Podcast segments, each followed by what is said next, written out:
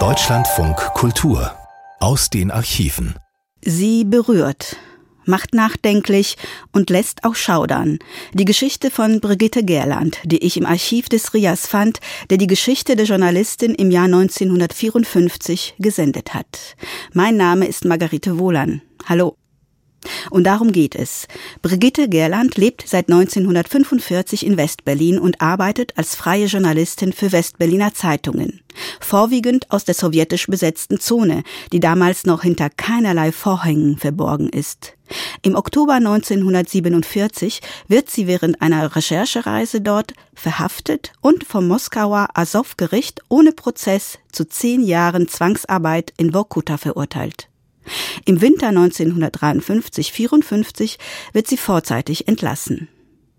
In der folgenden Stunde hören Sie, wie das Leben im Lager Vorkuta war, für Sie, aber auch für die 400.000 weiteren Häftlinge dort. Eines möchte ich nur noch sagen, bevor ich an Brigitte Gerland übergebe. Ihr Bericht ist auch ein Abbild der Gesellschaft, wie sie damals war, auch in der Sprache. Deshalb kommen Begriffe vor wie Eskimo oder Zigeuner, über die auch ich gestolpert bin. Ich habe mich dennoch entschieden, ihre Geschichte zu senden, weil sie auch zu unserer Geschichte gehört und sie dokumentiert nun mal den Wandel unserer Gesellschaft. Bericht aus Vorkuta von Brigitte Gerland. Vorkuta ist nicht auf meinem Schulatlas verzeichnet. Und von der autonomen Sowjetrepublik Komi ASSR habe ich in der Geographiestunde nie etwas gehört. Dabei ist es dort so interessant. Die Eskimos sausen in hohen, federleichten Rentierschlitten über die Tundra, hüten ihre riesigen Herden, wohnen in Schneehütten und beten zu dämonischen Naturgottheiten, die so böse sind wie die Natur, die sie beherrschen. Außer den Eskimos, die es vorziehen, auszusterben, gibt es in der Sowjetrepublik Komi ASSR sehr viele Gefangene, die durchaus nicht aussterben denn es kommen immer neue hinzu. Manche Leute sagen, es handle sich um 12 Millionen. Manche meinen, es seien 8 Millionen. Andere reden von 6 Millionen. Die Wahrheit wird wohl irgendwo in der Mitte liegen. Reist man von Kirov nach Vorkuta, 1000 Kilometer quer durch die Komi ASSR, so sieht man weder Städte noch Dörfer. Nur Lager, Wachtürme, Palisaden, Stacheldraht und wieder Wachtürme. Und das alles in einem wild wuchernden Urwald, der aus Sümpfen drohend und grün emporsteigt. Der Sumpfwald erstreckt sich bis zum nördlichen Polarkreis. Hat er ihn überschritten, dann werden die riesigen Stämme immer niedriger, schrumpfen zusehends zusammen, krümmen sich, schlängeln sich schließlich nur noch am Boden, um dem grausamen, bösen Polarwind auszuweichen, der stärker ist als sie. Zuletzt werden sie des Kampfes müde und verschwinden aus der Landschaft. Die Tundra streckt sich bequem aus als Alleinherrscherin, bis ihr das nördliche Eismeer Halt gebietet. Die Tundra ist eine riesige, sumpfige Wiese. Zwei Monate grünt und blüht sie und lässt Myriaden von Mücken und Stechfliegen aufsteigen. Zehn Monate lang schläft sie unter dickem Schnee. Mitten in dieser Tundra liegt die Metropole der sowjetischen Arktis, Vorkuta. Eine halbe Million Einwohner, 400.000 Gefangene, 10.000 Wachtposten, Konvois, Offiziere des Ministeriums für Staatssicherheit, zivile Handlanger, Aufseher und Sklaventreiber. Die Pravda schreibt, dass Vorkuta, die Perle des Nordens mit ihren 50 Kohlenschächten, nur von Komsomolzen, von Jungkommunisten aufgebaut worden sei. Diese Komsomolzen wohnen in Lagern, hinter Stacheldraht und Bretterzäunen. Wenn sie zur Arbeit gehen, werden sie von Soldaten mit Maschinenpistolen und scharfen Hunden begleitet. Morgens und abends zählt man sie, damit auch keiner verloren gehe. Die meisten haben vorsorglich einen Kontrakt auf 25 Jahre mit der Regierung abgeschlossen. So können sie wenigstens niemals arbeitslos werden. Die Stadt Vorkuta existiert erst seit 1936. Damals schickte man die ersten Gefangenen in diese Eiswüste. Sie kamen zu Fuß immer bedroht, heute zu verhungern oder morgen zu erfrieren. Aber sie bauten. Bauten eine Eisenbahn, viele Straßen, wühlten sich wie die Maulwürfe in die Erde, um Kohle zutage zu fördern. Die kostbare Kohle, die schon mit so vielen Menschenleben bezahlt wurde. Ich wurde 1946 in Dresden dazu verurteilt, zehn Jahre lang eine zu sein. So stand es allerdings nicht in den Papieren, sondern da hieß es, verurteilt wegen Spionage nach 58 Absatz 6 zu zehn Jahren Arbeits- und Erziehungslager. Dieses lapidare Urteil, das mir ganz unfeierlich im unaufgeräumten Zimmer des Gefängniskommandanten vorgelesen wurde, muss ich ein wenig erklären. Ich begann meine Karriere, die über die Spionin zum Häftling führen sollte, als Journalistin. In dem Augenblick nämlich, da ich die Sowjetzone betrat, verwandelte ich mich in eine Spionin. Denn wozu könnte eine Westberliner Journalistin in den Osten vordringen, wenn nicht im Auftrage von und so weiter? Die Ergebnisse meiner Agententätigkeit veröffentlichte ich in einer Westberliner Zeitung. Das war zu viel. Und so kam ich denn eines Abends nicht nach Hause, sondern fuhr in einem Wagen, den ich durchaus nicht freiwillig bestiegen hatte, ins Hauptquartier des sowjetischen Sicherheitsdienstes. Dort wurde ich in einem anderthalbjährigen Kursus auf Komsomolka umgeschult. Wohnort? Ein winzig kleiner Keller, in dem man nur auf dem Bett spazieren gehen konnte. Ein ebenso kleines Fensterchen schloss nicht richtig. Das war im Winter ohne Heizung recht unangenehm. Schulungsraum, das jeweilige Zimmer des jeweiligen Kommissars. Ich lernte neun von der Sorte kennen. Sie waren abkommandiert zum Verhören. Wären sie morgen dazu abkommandiert worden, Briefmarken zu verkaufen, hätten sie aufgeatmet. Aber sich freiwillig wegmelden? Mein Gott, was reden Sie da für einen Unsinn? Das wäre doch Sabotage. Dafür bekäme man 25 Jahre und würde seine ganze Familie vernichten. Also es gibt kein Ausbrechen. Es wird weiter verhört. Aber es gibt ein Gewissen. Das kann man ein wenig beruhigen, wenn man dem Gefangenen Zigaretten anbietet und seine belegten Brote mit ihm teilt. Danach fühlt man sich als guter Mensch. Wenigstens für ein paar Stunden. So sitzen wir uns denn stundenlang gegenüber. Frage, Antwort. Neue Frage, neue Antwort. Die Feder kratzt, alles wird sorgfältig aufgeschrieben. So vergingen anderthalb Jahre und dann kam das Urteil von der höchsten Instanz, die sich Moskauer Sondergericht oder Assow nennt. Kein Gericht, kein Tribunal, nur ein Briefchen aus Moskau. Das Ganze dauert fünf Minuten. Und ich durfte nach Vorkuta fahren, um dort je nach Bedarf die Sowjetunion, den Sozialismus und den Kommunismus aufzubauen.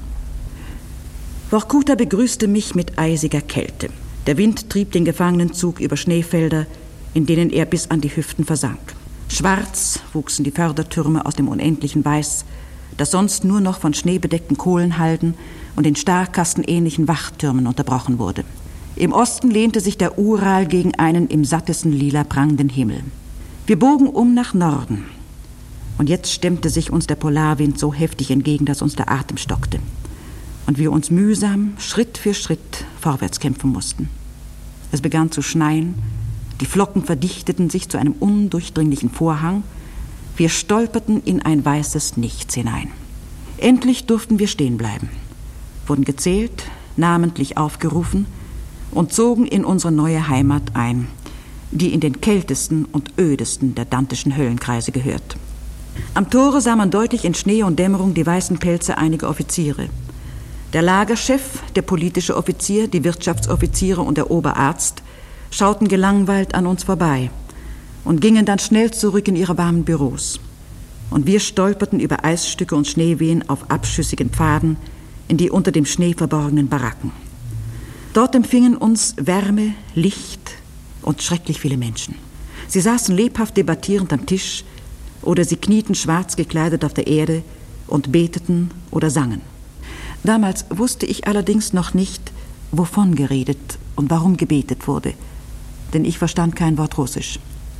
Ich sah nur in eine unbegreifliche Welt, hörte aus dem Radio einen triumphierenden Marsch, der von einem ukrainischen Volkslied und einem altrussischen Choral zeitweilig übertönt wurde. Dann nahm mir irgendjemand mein Bündel aus der Hand, warf es auf eine leere Holzpritsche in der Ecke und fragte mich in ziemlich gutem Deutsch, Hast du schon eine Decke und eine Matratze? Ich schüttelte den Kopf. Dann müssen wir gleich eine in der Kaptjorka ausschreiben lassen. Auf den Brettern kannst du doch nicht schlafen. Ich bekam eine Ziegenhaardecke, zwei schwarze Kopfkissenbezüge, ein Laken und einen Strohsack. Mit den Sachen unter dem Arm kämpften wir uns durch den unheimlich heulenden Schneesturm in die Baracke zurück. Lena machte mein Bett. Neben mir lagen einige Monaschki, die leise sangen. Eine deckte mich mit ihrer Wattejacke zu. Sie fürchtete, ich würde frieren. Dann sangen sie ganz zart weiter und ich schlief ein. Die erste Nacht von weiß der Himmel wie vielen Nächten in Vorkuta, der Lagerstadt. Am Anfang steht die Kommission. Jeder Neuankömmling muss hingehen, um von einem Arzt feststellen zu lassen, dass er kräftig genug ist, um Schienen zu schleppen, um die steinhart gefrorene Erde zu vier Meter tiefen Kanälen aufzuhacken oder Häuser zu bauen. Wir sitzen im langen Korridor des Ambulatoriums und warten, bis wir aufgerufen werden. Ich gehe in ein kleines Zimmer, das ganz voll von Baldriangeruch ist. Eine blasse, dunkelhaarige Ärztin untersucht mich. Sie spricht fließend Deutsch und stellt fest, dass ich geschwollene Füße und ein schwaches Herz habe und mich deshalb einige Zeit im Lagerhospital ausruhen muss. Ich soll sofort in die Kartothek gehen und mir eine Einweisung holen. Winzig klein ist diese Kartothek, in der ein Kanonenöfchen unerträgliche Hitze verbreitet. Trotzdem trägt die alte Dame, die dort über Krankengeschichten und Statistiken herrscht, einen dicken Pullover und eine dicke Wolljacke ich friere hier immer, erklärt sie mir. Und da hilft weder Öfchen noch Strickjacke. Man betrügt sich nur ein bisschen damit. Sie lächeln über den Spleen einer alten Frau, aber warten Sie ab. Noch schreckt sie die äußere Kälte. Doch damit wird man fertig. Man gewöhnt sich daran. Aber an das innere Frieren. Daran gewöhnt man sich auch nicht in den 15 Jahren, die ich hier hinter mir habe. Setzen Sie sich doch, bitte. Ich hörte, Sie kommen aus Deutschland. Da müssen Sie natürlich viel erzählen. In welcher Besatzungszone haben Sie gelebt? In Berlin? Bitte erzählen Sie mir von Berlin. Ich bin dort oft gewesen. Ist es sehr zerstört? Wie benimmt sich die sowjetische Besatzungsarmee? Und die Amerikaner? Ich muss ja so viel fragen. Bleiben Sie ein Stündchen. Ich werde gleich Tee machen.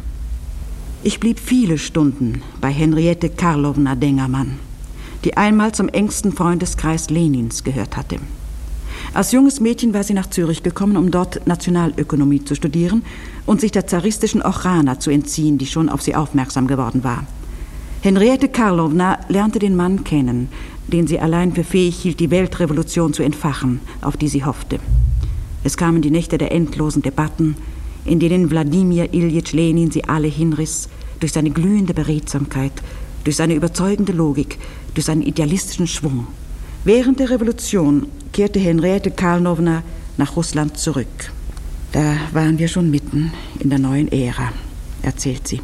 Und es ist, als spreche sie mit sich selbst. Wir wussten es nur noch nicht. Wussten nur, dass uns Stalin hasste, weil er uns beneidete um all das, das er nicht hatte. Geist, Bildung, Brillanz der Sprache, überzeugendes Feuer. Aber wir lächelten über ihn und nahmen ihn nicht ernst, den kleinen Sosso, bis er uns alle zugrunde gerichtet hatte. Es wäre so gut einzuschlafen, um nie mehr zu erwachen. Aber so leicht wird es uns nicht gemacht. Wir müssen leben. Und mit uns lebt die schreckliche Frage, sind wir auch schuld? Haben wir dem Terror den Weg geebnet? Führt der Kommunismus zwangsläufig zur Diktatur des Einzelnen? Oder scheiterte unsere Idee an der russischen Realität? So viel bohrende, quälende Fragen. Und der alte, müde Kopf findet keine Antwort. Das Lagerkrankenhaus unterschied sich von einer gewöhnlichen Baracke hauptsächlich durch seine fast beklemmende Sauberkeit. Der Holzfußboden glänzte ebenso weiß wie die Holztische und die Schemel. Ihn dazu zu bringen, das war allerdings ein Kapitel für sich. Stundenlang mussten die geduldigen Bretter sich mit einem Drahtgeflecht kratzen lassen, denn es gab weder eine Wurzelbürste noch Schmierseife. Dieses Drahtgestell schnallte man sich wie einen Rollschuh an und schwebte damit mehr oder minder elegant durch den Raum. Danach ergossen sich gewaltige Wasserfluten über den Boden, deren nur ein Kenner Herr werden konnte.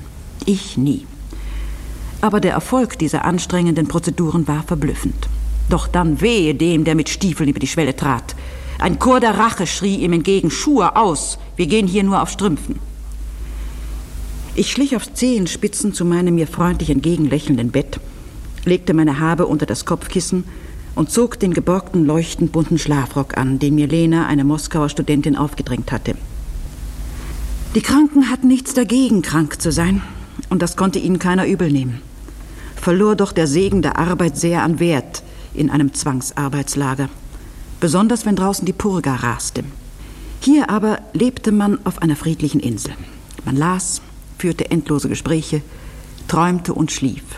Beherrscher der Insel war unser Chefarzt, Wladimir Markowitsch, Professor aus Moskau, berühmter Herzspezialist und der Mörder Gorkis, des Dichters. Sein Wahlspruch lautete, das Einzige, was ich für meine Kranken tun kann, ist, sie in Ruhe zu lassen. Aber er konnte mehr.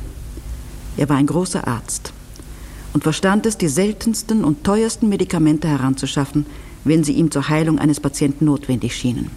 Ich sehe ihn noch in seinem winzigen Ordinationsraum sitzen. Rechts der Medizinschrank, links der Instrumentenschrank. In der Mitte der alte Herr mit dem dichten, schneeweißen Haar. Wladimir Markowitsch gehörte zu dem Professorengremium, das den herzkranken Gorki behandelte. Dessen Leiden war aber eher ein seelisches als ein körperliches, denn der Dichter quälte sich mit fürchterlichen Selbstvorwürfen. Er glaubte, in der Sowjetunion nicht mehr atmen zu können und sehnte sich nach Italien zurück. Gorki wollte nur vor sich selbst fliehen, sagte Wladimir Markowitsch. Die Kraft zum großen Protest hätte er wohl nicht mehr gefunden. Doch der misstrauische Despot im Kreml fürchtete nichts so sehr wie die Absage des berühmten Dichters an sein System. Wie stets fiel ihm das richtige Mittel zur richtigen Zeit ein. Diesmal war es eine Bonbonniere. Rund hellrosa mit einer bunten Seidenschleife geschmückt. Ein Prachtstück. Ich sehe es noch auf Gorkis Nachttisch stehen. Maxim pflegte alles zu teilen. So bewirtete er zwei Sanitäter reichlich mit Konfekt, ehe er selber aß. Eine Stunde später qualvolle Magenkrämpfe bei allen dreien. Nach einer weiteren Stunde Exitus. Wir Ärzte schwiegen. Auch als von oben die Todesursache diktiert wurde, widersprachen wir nicht. Aber das half uns gar nichts. Wenn wir auch schwiegen, so flüsterte doch ganz Moskau, Gorki ist ermordet worden. Sosso hat Gorki vergiftet. Höchst unangenehm, dieses Geflüster. Das Volk musste abgelenkt werden. Also, her mit den Schuldigen. Wo stecken sie? Die Ärzte sind schuld. Natürlich die Ärzte, ins Gefängnis mit ihnen, diesen Saboteuren. Das Ende?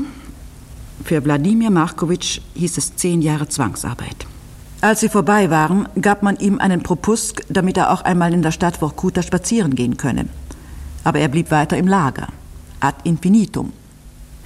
Es ist das Elend aller Ferien, dass sie zu Ende gehen. Auf den kranken Vorkuta-Häftling wartet die Baracke, die Arbeit, die Purga. Vier Uhr morgens. Der Dejourne reißt die Barackenfenster auf, schreit Patjom. Ich fahre erschrocken aus einem verworrenen Morgentraum auf, sehe mich um und muss leider feststellen, das Leben beginnt schon wieder. In der Baracke wird das Licht ausgeschaltet und die Nevalnaja räumt polternd die Öfen aus. Ich richte mich auf, schaue von meinem Bett in der ersten Etage in die Baracke hinunter. Alles zieht sich an, macht Betten, schmiert Butterbrote, stellt Teewasser auf, wühlt im Trockenraum verzweifelt den Haufen von Fußlappen und Strümpfen, ohne die seinen zu finden. Kurzum, alles rüstet sich zur Arbeit. Nur die Monaschki, für die gibt es solche Niedrigkeiten nicht. Sie knien auf ihren Decken und beten.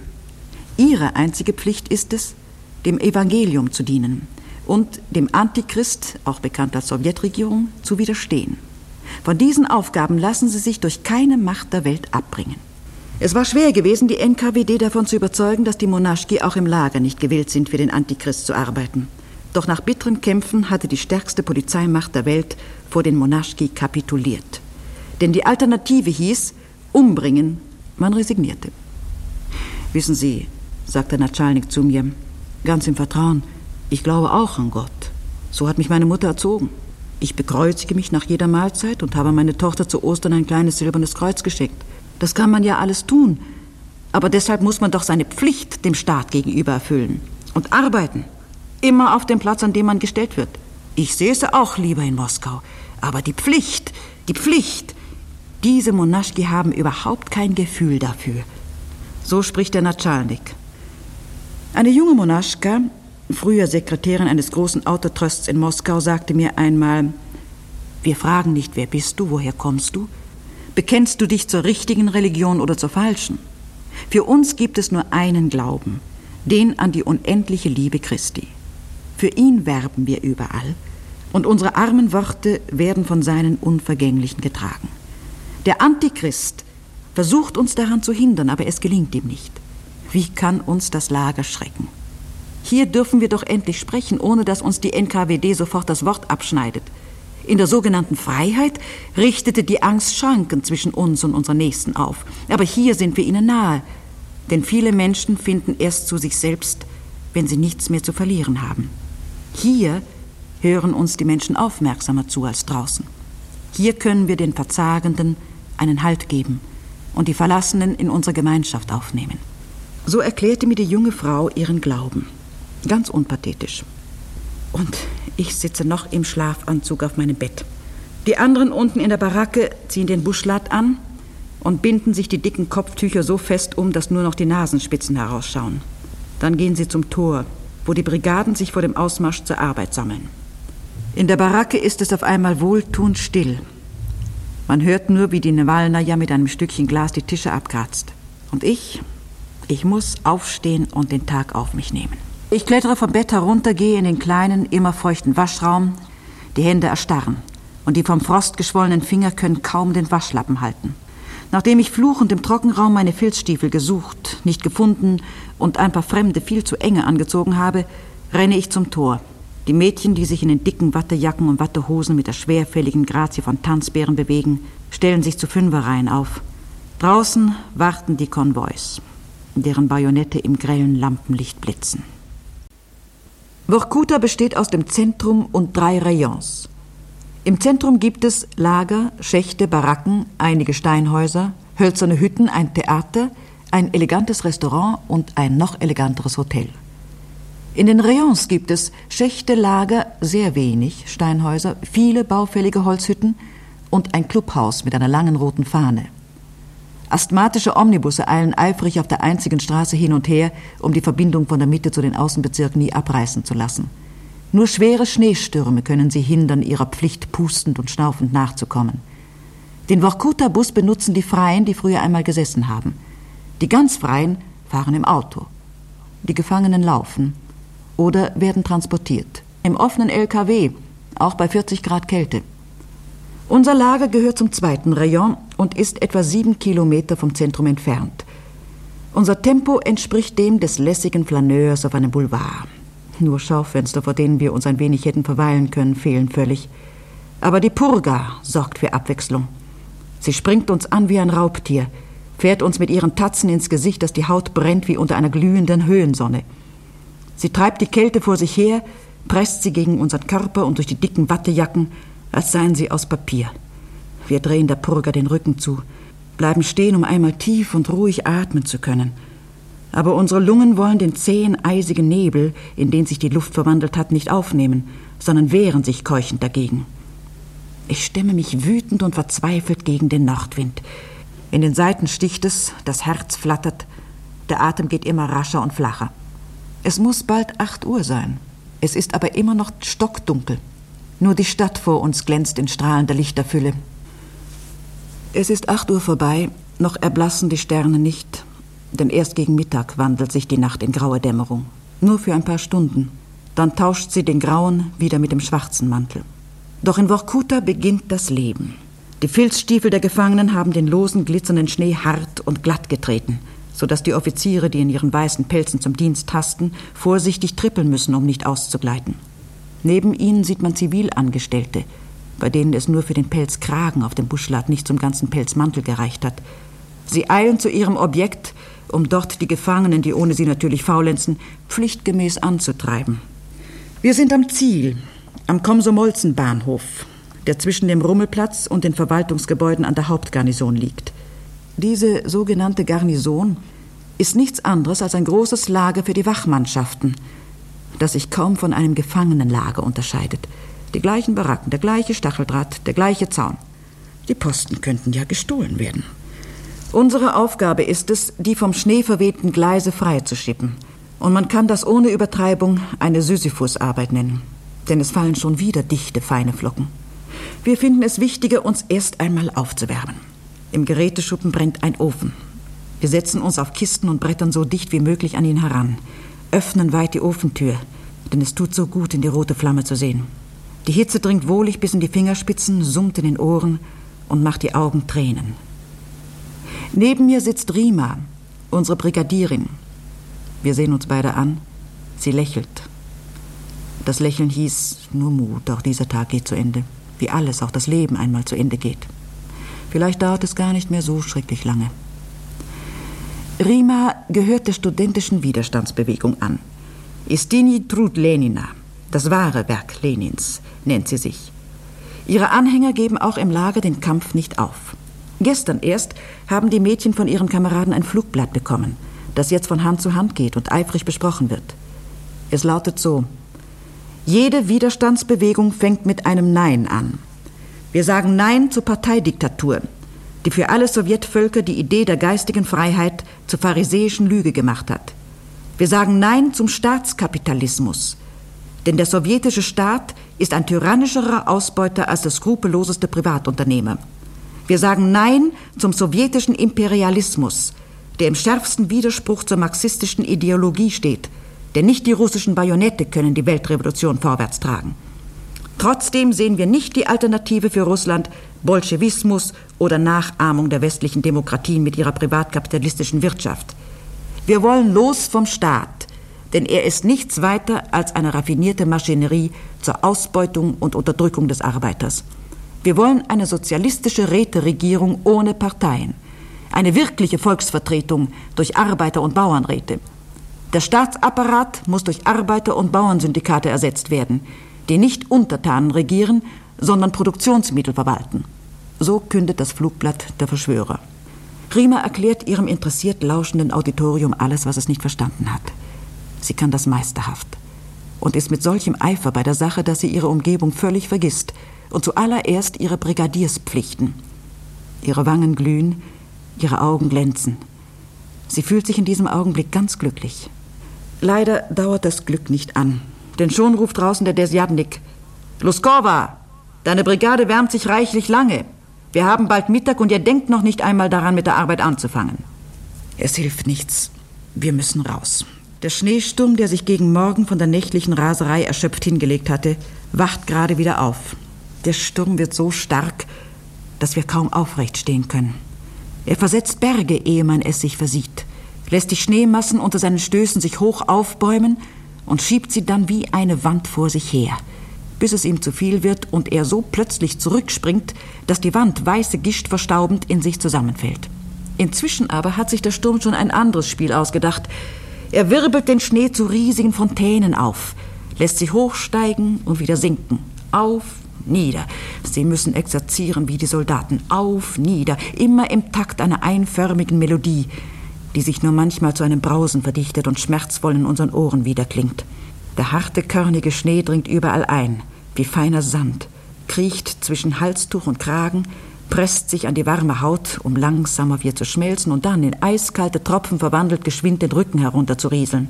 Auch in die Handschuhe schleichen sich die kleinen harten Kristalle ein, um sie von innen her zu erobern und aufzuweichen, damit sie möglichst schnell zu steinharten Klumpen gefrieren und die feuchte Haut der Hände blutig scheuern. An Arbeit ist nicht zu denken. Aber wir müssen wenigstens eine halbe Stunde draußen stehen, ehe wir wieder in unserem Wärmeraum verschwinden dürfen. So befiehlt es das Gesetz. Bald kann ich nicht einmal mehr die Schaufel festhalten. Meine völlig erstarrten Finger kleben hoffnungslos an ihrer ebenso starren Umhüllung. So verschwindet der braune Schaufelstiel auf Nimmerwiedersehen in den vorbeijagenden Schneewolken. Ich weine, aber die Tränen frieren sofort an den vereisten Wimpern fest, bilden einen kleinen Vorhang. Ich kann gar nichts mehr sehen. Nein, es ist nicht die immer wütender auf mich eindringende Kälte, die mir die Tränen in die Augen treibt, sondern ein Gefühl unendlicher Verlassenheit.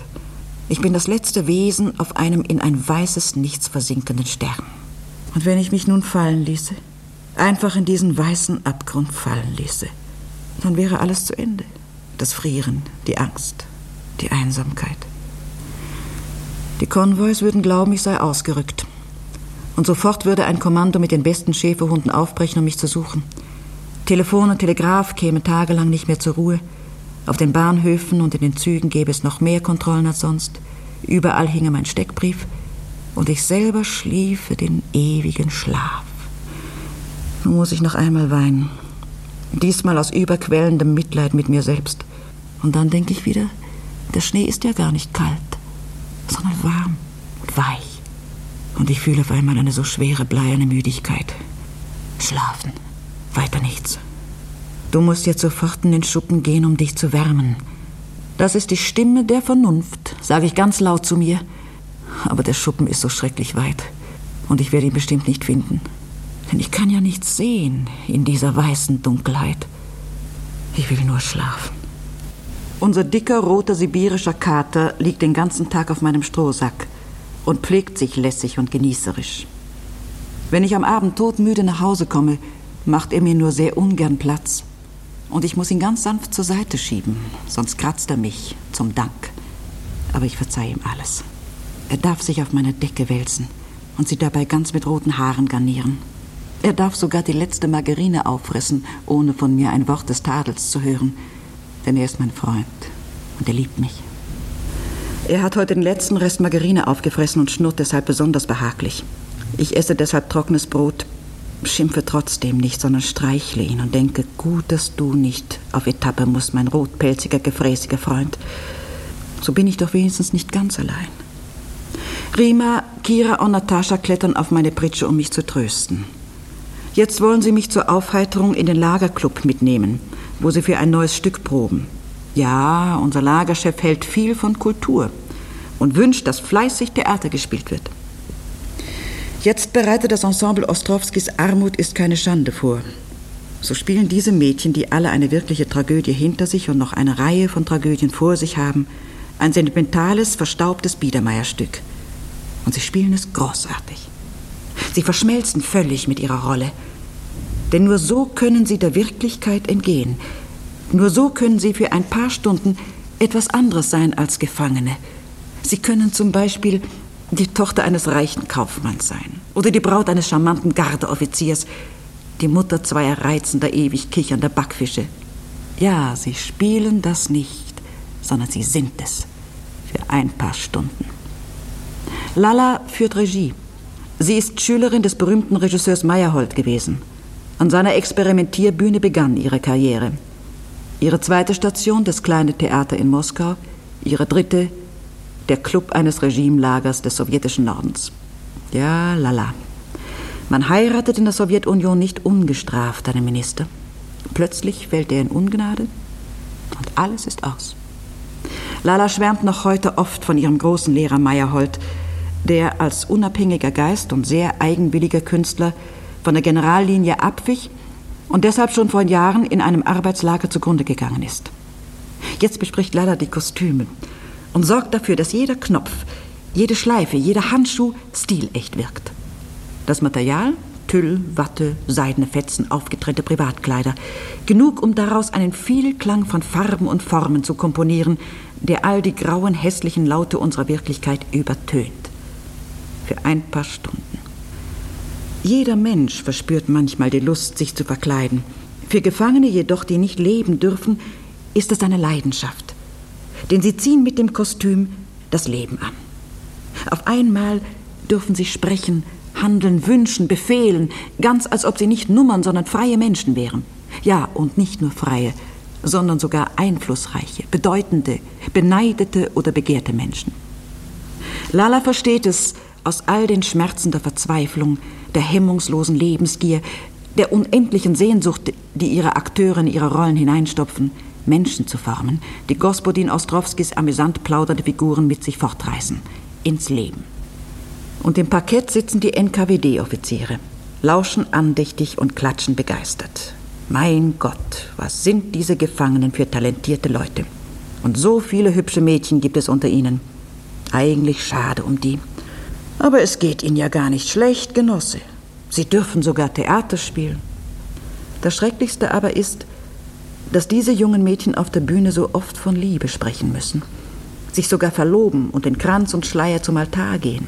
Sie, die sich doch nur ein paar flüchtige Umarmungen auf einem Heuboden oder in einer verfallenen Hütte stehlen dürfen. 25 Jahre lang. Heute der, morgen muss es ein anderer sein. Wir dürfen sogar Mütterrollen spielen. In Wirklichkeit aber Wenn wir uns schon erdreisten, Kinder zu kriegen, obwohl uns das nicht zusteht, wenn wir uns also erfrechen, werden uns die Kinder weggenommen. Nur auf der Bühne dürfen wir sie wiegen und streicheln. Und die Natschalniki klatschen begeistert Beifall. Wie natürlich die Mädchen spielen. Es ist einfach großartig. Arktischer Sommer. Der letzte Schnee ist Ende Juni glücklich geschmolzen. Die Sonne bleibt zum Ausgleich für zehn dunkle Wintermonate Tag und Nacht am Himmel. Die Tundra grünt und blüht, so viel und so gut sie nur kann. Denn in einem Monat muss sie den ganzen bunten Zauber schon wieder einpacken. Deshalb bemüht sie sich so sehr, auch einmal schön zu sein. Und die Gefangenen? Die vermeiden es, an den Winter zu denken. Genießen die seltene, kostbare Sonne, den salzigen Wind vom Eismeer und das hohe, weiche Gras. Oder? Sie sind seltsam unruhig in diesen strahlenden Sommertagen. Sie können nicht schlafen in den vom magischen Gold der Mitternachtssonne erfüllten Nächten. Sie sitzen auf ihren Betten, stecken die Köpfe zusammen. Sie flüstern. Amnestie, freie Ansiedlung, Stalins Tod, die neue Regierung. Sie flüstern. Der Natschalnik hat es bestimmt gesagt. Mindestens 50 Prozent der Gefangenen, noch in diesem Monat hier in Vorkuta. Sie flüstern, selbstverständlich bekommen wir die freie Ansiedlung. So geht es doch nicht weiter. Höchstens für ein Jahr. Wie kommst du denn darauf? Dann bricht das Sowjetsystem sowieso zusammen. Malenkow ist doch nicht Stalin. Die kleinen fetten Händchen Malenkows halten die Macht nicht so fest, wie Sosos krallen konnten. Wer ist schon Genosse Malenkow? Und wenn es keine freie Ansiedlung gibt? Keine Revision der Urteile, kein Herabsetzen der Strafen? Wenn alles so bleibt, wie es ist, was dann? Eines Abends waren keine Kohlenzüge mehr. Sonst schleppten sie sich wie schwarze Raupen über die Gleise, eine endlose Kette. Und jetzt? Schon seit vielen Stunden nichts. Wir steigen auf ein Barackendach. Von dort aus können wir die riesige Schlackenhalde der Schachter Kapitalnaja sehen. Sonst kletterten auf ihr unermüdlich wie dicke Käfer die Kipploren hoch. Heute liegt die Halde ganz unbelebt. Die Mädchen fragen, warum arbeiten die denn heute nicht? Eine Stunde später kommt die Antwort. Streik. Der erste Schacht, der siebte Schacht und der elfte Schacht streiken. Wer findet in dieser Nacht Schlaf? Wir sitzen eng aneinander gelehnt, um die Nähe des anderen zu fühlen, denn wir haben Angst. Es ist eine lächerliche, durch nichts begründete Angst. Die Angst des Kindes, das Gespenster fürchtet aber sie steigt so plötzlich in uns hoch, dass wir schreien möchten. Nein, wir denken nicht an Schlaf, sondern flüstern erregt. Was fordern die Streikenden? Ihre Freilassung? Nein, nur freie Ansiedlung in Vorkuta, aber begrenzt für fünf Jahre. Nein, für drei Jahre. Sie streiken, bis ihre Urteile revidiert werden. Unsinn, das interessiert sie gar nicht. Sie streiken bis zur Freiheit. Alle atmen auf einmal schwer. Freiheit. Das ist in diesem Augenblick mehr als ein Wort aus einem Leitartikel. Es ist Verlangen, Sehnsucht, Glück, Leben. Leise sagt eine tonlose Stimme. Aber Sie werden doch. Sie werden doch sicher gleich auf die Streikenden schießen. Ich habe zwei Brüder in der Kapitalnaja. Wir sind die Letzten. Vater und Mutter wurden 1937 deportiert. Sie leben nicht mehr. Die älteste Schwester haben die Deutschen erschossen. Vielleicht werde ich morgen schon ganz allein sein. Dann mache ich auch Schluss, ich kann nicht mehr. Die ersten Einzelheiten erfahren wir am anderen Morgen durch eine Invalidenbrigade aus der Schachter Kapitalnaja, die bei uns neue Baracken baut. Diese alten Männer sind keine Streikbrecher. Sie gehen aus wohlerwogenen Gründen zur Arbeit.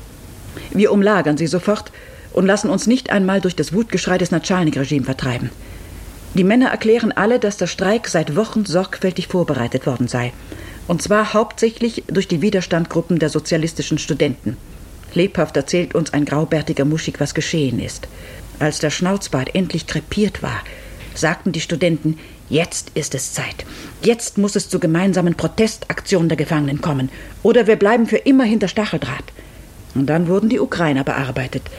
Aber die erklärten, alles sei zwecklos, wir würden doch nur zusammengeschossen es habe keinen Sinn, noch fünf Minuten vor zwölf abzukratzen, wenn man schon so viel durchgemacht hat. Die waren nämlich überzeugt, dass nach Schnauzbarts Tod die Amerikaner gleich anrücken würden. Und viele Russen warteten erst mal auf Amnestie. Die Amnestie kam, aber natürlich nur für Diebe und Schieber. Unser geliebter Kommandant General Derevienko erklärte, die Politischen sollen ja nicht auf eine vorzeitige Entlassung rechnen, denn sie würden die Sicherheit des Staates gefährden. Nun fingen sogar die ganz Vorsichtigen an, sich für die Gespräche über Organisation und Aussicht eines Streiks zu interessieren. Aber den eigentlichen Anlass zum Streik gab wohl der Sturz Berias.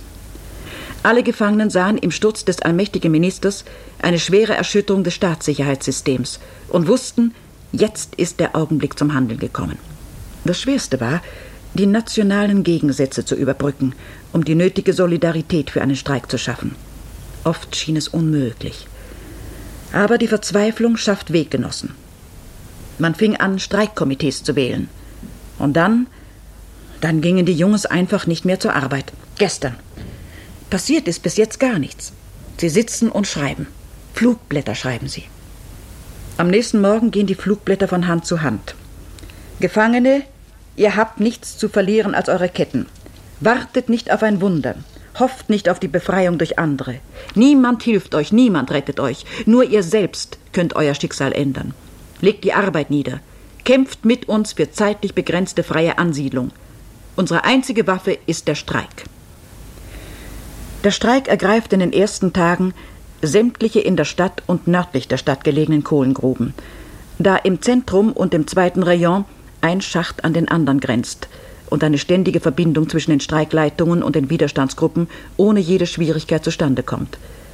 Doch auch die entlegeneren Schächte, mit denen ein direkter Kontakt nicht möglich ist, erfahren durch Freie und durch die Wachsoldaten von dem ersten gemeinsamen Protest der Gefangenen gegen den Zwangsarbeitsstaat und schließen sich dem Streik nach und nach an. Die völlig unerwartete Solidarität auf der einen Seite löst Ratlosigkeit auf der anderen Seite aus.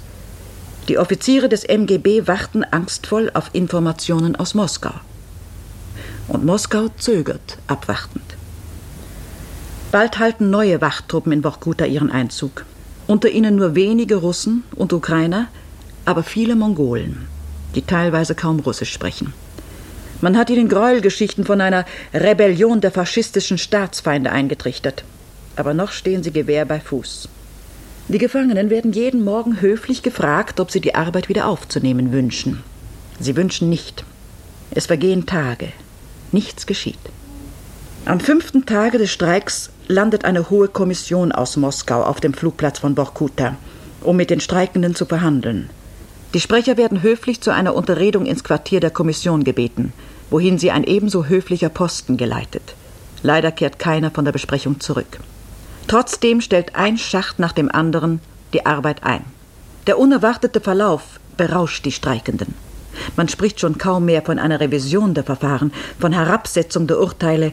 Es heißt auf einmal Streik bis zur Freiheit, Streik bis zur Vernichtung der Sowjetmacht. Diese Debatte kommt nicht zu Ende. Der Traum vom Aufstand bleibt ein Traum. Die Sprecher werden zu einer Versammlung geladen, das Ehrenwort eines Generals bürgt für ihre Sicherheit. Doch nach übereinstimmenden Berichten von Freien, Gefangenen und Wachsoldaten sind viele dieser Redelsführer erschossen worden. Trotzdem geht der Streik weiter. Auf dem Bahnhof aber, den wir von unserem Lager gut übersehen können, trifft ein Truppentransport nach dem anderen ein. Lastwagen mit schwer bewaffneten Soldaten fahren Tag und Nacht durch die Stadt. Und die Gefangenen fangen an, müde zu werden. Die leidenschaftlichsten Sprecher aus den Widerstandsgruppen sind verschwunden. In den Schächten, von denen der Streik ausging, muss schon das dritte Streikkommando gewählt werden. Die Lebensmittelvorräte gehen zu Ende, der Winter ist nah. Und überall drohen Gewehrläufe, Bajonette, Maschinenpistolen. Am 4. August verlasse ich Workuta mit unbekanntem Ziel. Es ist in der zweiten Woche des Streiks. Noch fahren keine Kohlenzüge. Noch liegen die Halden still und verlassen. Auf dem Bahnhof drängen sich die Soldaten. Grajdanin Dejournier. Wohin fahren wir? Nach Vologda. Von da aus geht's doch weiter. Ja. Und wohin? Darf ich nicht sagen. Aber er sagt es doch ganz leise. Du wirst eine weite Reise machen. Bis nach Kaliningrad. Und dann. Äh, dann wahrscheinlich noch weiter. Er lächelt vielversprechend, zwinkert. Nach Hause fährst du. Nach Hause. Draußen gleitet die Tundra vorbei. In ein paar Stunden werde ich Bäume sehen. Richtige. Nicht auf Kulissen gemalte oder auf die Leinwand projizierte. Während ich mir noch ausmale, wie sie wohl ausschauen werden, schlafe ich ein und erwache am anderen Morgen mitten im nordischen Urwald. Das Fahren ist herrlich. Ich sitze auf der obersten Pritsche und schaue in den unendlichen Wald. Drei Tage und drei Nächte vergehen, ohne dass sich die dichte grüne Mauer zu beiden Seiten des Schienenstranges auch nur ein einziges Mal öffnet, um den Blick auf ein Dorf freizugeben. Nur die grauen Starkästen der Wachtürme schauen überall zwischen den dicken von Schlingpflanzen umklammerten Stämmen hervor. Am fünften Tage kommen wir in Vologda an. Die Stadt mit ihren grün umsponnenen Holzhäusern, die im Schatten der Alleen träumen, sie schaut aus, als sei sie zur Zarenzeit eingeschlafen und nicht wieder aufgewacht. Nur das große Transitgefängnis brodelt von Leben. In ihm sitzen hundert Blatt Neues, Berufsverbrecher, die kein Lagerchef des Vorkuta-Pechora-Gebietes aufnimmt. Sie sind in allen Lagern der Sowjetunion bekannt und gefürchtet. Sie haben schon eine stattliche Reihe von NKWD-Offizieren umgebracht. Niemand verspürt Lust, sich ihren scharfen Messern auszusetzen. Sie singen, sie tanzen im Gefängnis, spielen Karten und erzählen Witze, die einem Pariser Rouet zum Erröten bringen würden. In ihrem malerischen Aufzug scheinen sie alle aus der Drei-Groschen-Oper entsprungen zu sein. In unserer großen, sehr sauberen, überfüllten Zelle dominieren aber die Gläubigen. Auch sie leben schon wochenlang hier, denn auch sie will kein Natschalnik annehmen, da sie ebenso wenig arbeiten wie die Blatneus. Jedoch ihre sanfte Gewalt wird von der Obrigkeit noch mehr gefürchtet als die Dolche der Banditen. Während des Aufbruchs zur Weiterreise kann ich noch ein paar Worte mit Studenten aus Moskau wechseln. Sie erzählen mir, dass die Geheimorganisation, das wahre Werk Lenins, noch immer an den großen Universitäten bestehe. Ich möchte gern mehr von den Studenten hören, aber schon ruft der Konvoi dabei, dabei. Willst du denn gar nicht nach Hause fahren? Und ich fahre, fahre nach Westen. Eines Morgens sind wir in Moskau. Wir fahren in offenen Lastwagen durch die Stadt. Es ist noch nicht sechs Uhr, aber schon drängen sich vor allen Läden die wartenden Käufer. Die unvermeidlichen Schlangen, die nun einmal zum sowjetischen Alltag gehören, wachsen vor den noch verschlossenen Ladentüren an. Ich lande in einem der Höfe des riesigen Transitgefängnisses Krasnaya Presnaya. Und es beginnt die übliche, mir schon allzu bekannte Prozedur: Baden, Entlausen, Durchwühlen des Gepäcks. Dann nimmt mich eine große Zelle auf, in der verwirrendes Durcheinander herrscht. Kindlich junge Mädchen in bunten, zerschlissenen Seidenkleidchen, die Gesichter grell geschminkt, tanzen einen wilden Rumba. Um sie herum sitzen braune Zigeunerinnen mit aufgelösten Haaren. Die Zigarette zwischen den Lippen, klatschen sie leidenschaftlich in die Hände, um den Tanzenden den Rhythmus anzugeben. Eine Zigeunerin hält ein winziges Baby an den nackten Brüsten. Auf der obersten Pritschenreihe sitzt eine schöne rothaarige Frau in einem märchenhaft eleganten Schlafrock. Sie schaut unter halbgeschlossenen Lidern gelangweilt ins Leere. Komm neben mich. Die da unten haben massenhaft Läuse. Willst du rauchen? Bonbons essen? Ich habe alles. Mein Grisha hat mir erst heute wieder durch den Posten 100 Rubel geschickt. Ihr Grisha ist von Beruf Dieb und die schöne Frau ist Hehlerin. Mein Vater war Ingenieur, erzählt sie mir, nachdem wir uns beide eine Kasbeck angezündet haben. Er ist gefallen. Mutter starb kurz darauf an Typhus. Ich musste mit 13 Jahren in die Fabrik. Verdient habe ich 200 Rubel. Ein Kleid kostete 300, ein Paar Schuhe 400. An Fleisch oder Butter durfte ich gar nicht denken. Nicht einmal an Brot und Kartoffeln konnte ich mich satt essen. Schließlich fand ich eine Stelle für 300 Rubel in einer anderen Stadt. Natürlich haute ich ab und fing dort an. Aber nach ein paar Tagen holte mich die Miliz. Endeffekt zwei Jahre Lager wegen unerlaubten Wechsels des Arbeitsplatzes. Im Lager lernte ich meinen Grisha kennen. Der ist prima. Der hat immer Geld. Seit ich mit ihm lebe, bin ich besser angezogen als eine Filmdiva und trinke jeden Abend Sekt. Jetzt gibt's allerdings zwei Jahre Knast für uns beide. Hm, kleine Panne gehabt beim Geschäft. Na, ist egal. Man muss für alles zahlen. Ich aber fahre weiter. Nach Westen. Immer nach Westen. Die nächste Station heißt Wilna. Eine fast europäisch anmutende Stadt. Mit alten, schönen Häusern und üppig blühenden Parkanlagen. Im Gefängnis erklären mir alle Posten und sogar der Herr Kommandant persönlich, in zehn Tagen werden sie in Deutschland sein.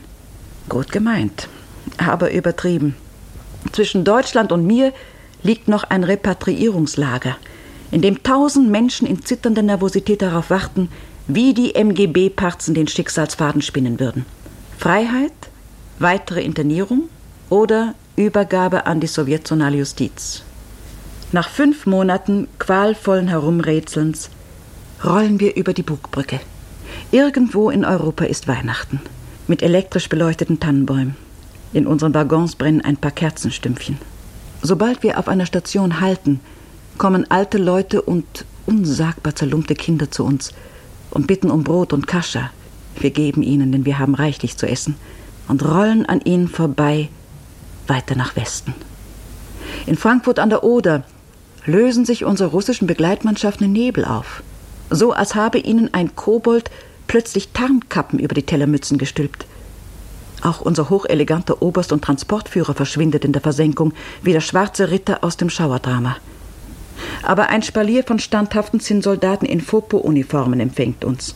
Sie starren uns mit erstorbenen Fischaugen an, die Fopos, ohne eine Miene zu verziehen. Sie dürfen nicht mit uns sprechen. Wir stehen, Sie stehen, wir warten. Plötzlich ein erregtes Geflüster. Wer nach Westdeutschland will, kann in den auf der anderen Seite des Perrons stehenden Zug steigen. Ich will. Ergreife mein kümmerliches Bündel, steige in den Zug. Er bleibt fast leer. Denn die meisten fürchten eine teuflische Falle. Sie fürchten die triumphierende Frage in einem neuen Verhör. Warum wollten Sie, Herr? Was hat Sie veranlasst? Aber nichts dergleichen. Im Morgengrauen kommen wir in Eisenach an, werden gebadet, gefüttert, sowjetzonal eingekleidet, und am frühen Vormittag sitzen wir schon im Omnibus, der die letzten entscheidenden Kilometer überwindet. Der Abschied findet ohne jedes Zeremoniell in einem Schuppen statt. Fopus streichen unsere Namen auf langen Listen aus. Dann trennen uns nur noch 200 Meter von der Freiheit. Die Barriere hebt sich langsam und auf einmal beginnen wir alle zu rennen. Wir rennen, als sei uns ein ganzes Kosakenbataillon auf den Fersen. Auf der anderen Seite empfängt uns ein Männerchor, empfangen uns viele wohlgemeinte Reden, dazu Kakao, Apfelsinen, Kuchen. Es ist rührend, es ist komisch und ein wenig traurig, aber es ist Europa. Das war der Bericht aus Vorkuta von Brigitte Gerland, gesendet im Rias am 9. April 1954 und wiederholt in gekürzter Fassung heute bei Aus den Archiven. Brigitte Gerland hat auch ein Buch über ihre Erfahrungen in Vorkuta damals geschrieben mit dem Titel Die Hölle ist ganz anders. Es ist leider nur noch mit viel Glück in Antiquariaten zu finden. Am kommenden Samstag wird mein Kollege Ralf bei der Kellen dem Liedermacher Reinhard May zu seinem 80. Geburtstag gratulieren. Dessen Auftritte im Rias waren sozusagen ein Heimspiel für Reinhard May als Westberliner, der er bis heute ist. Freuen Sie sich auf einen Querschnitt von seinen Auftritten und Interviews mit ihm aus über fünf Jahrzehnten. Ich bin Margarete Wohlan. Machen Sie es gut.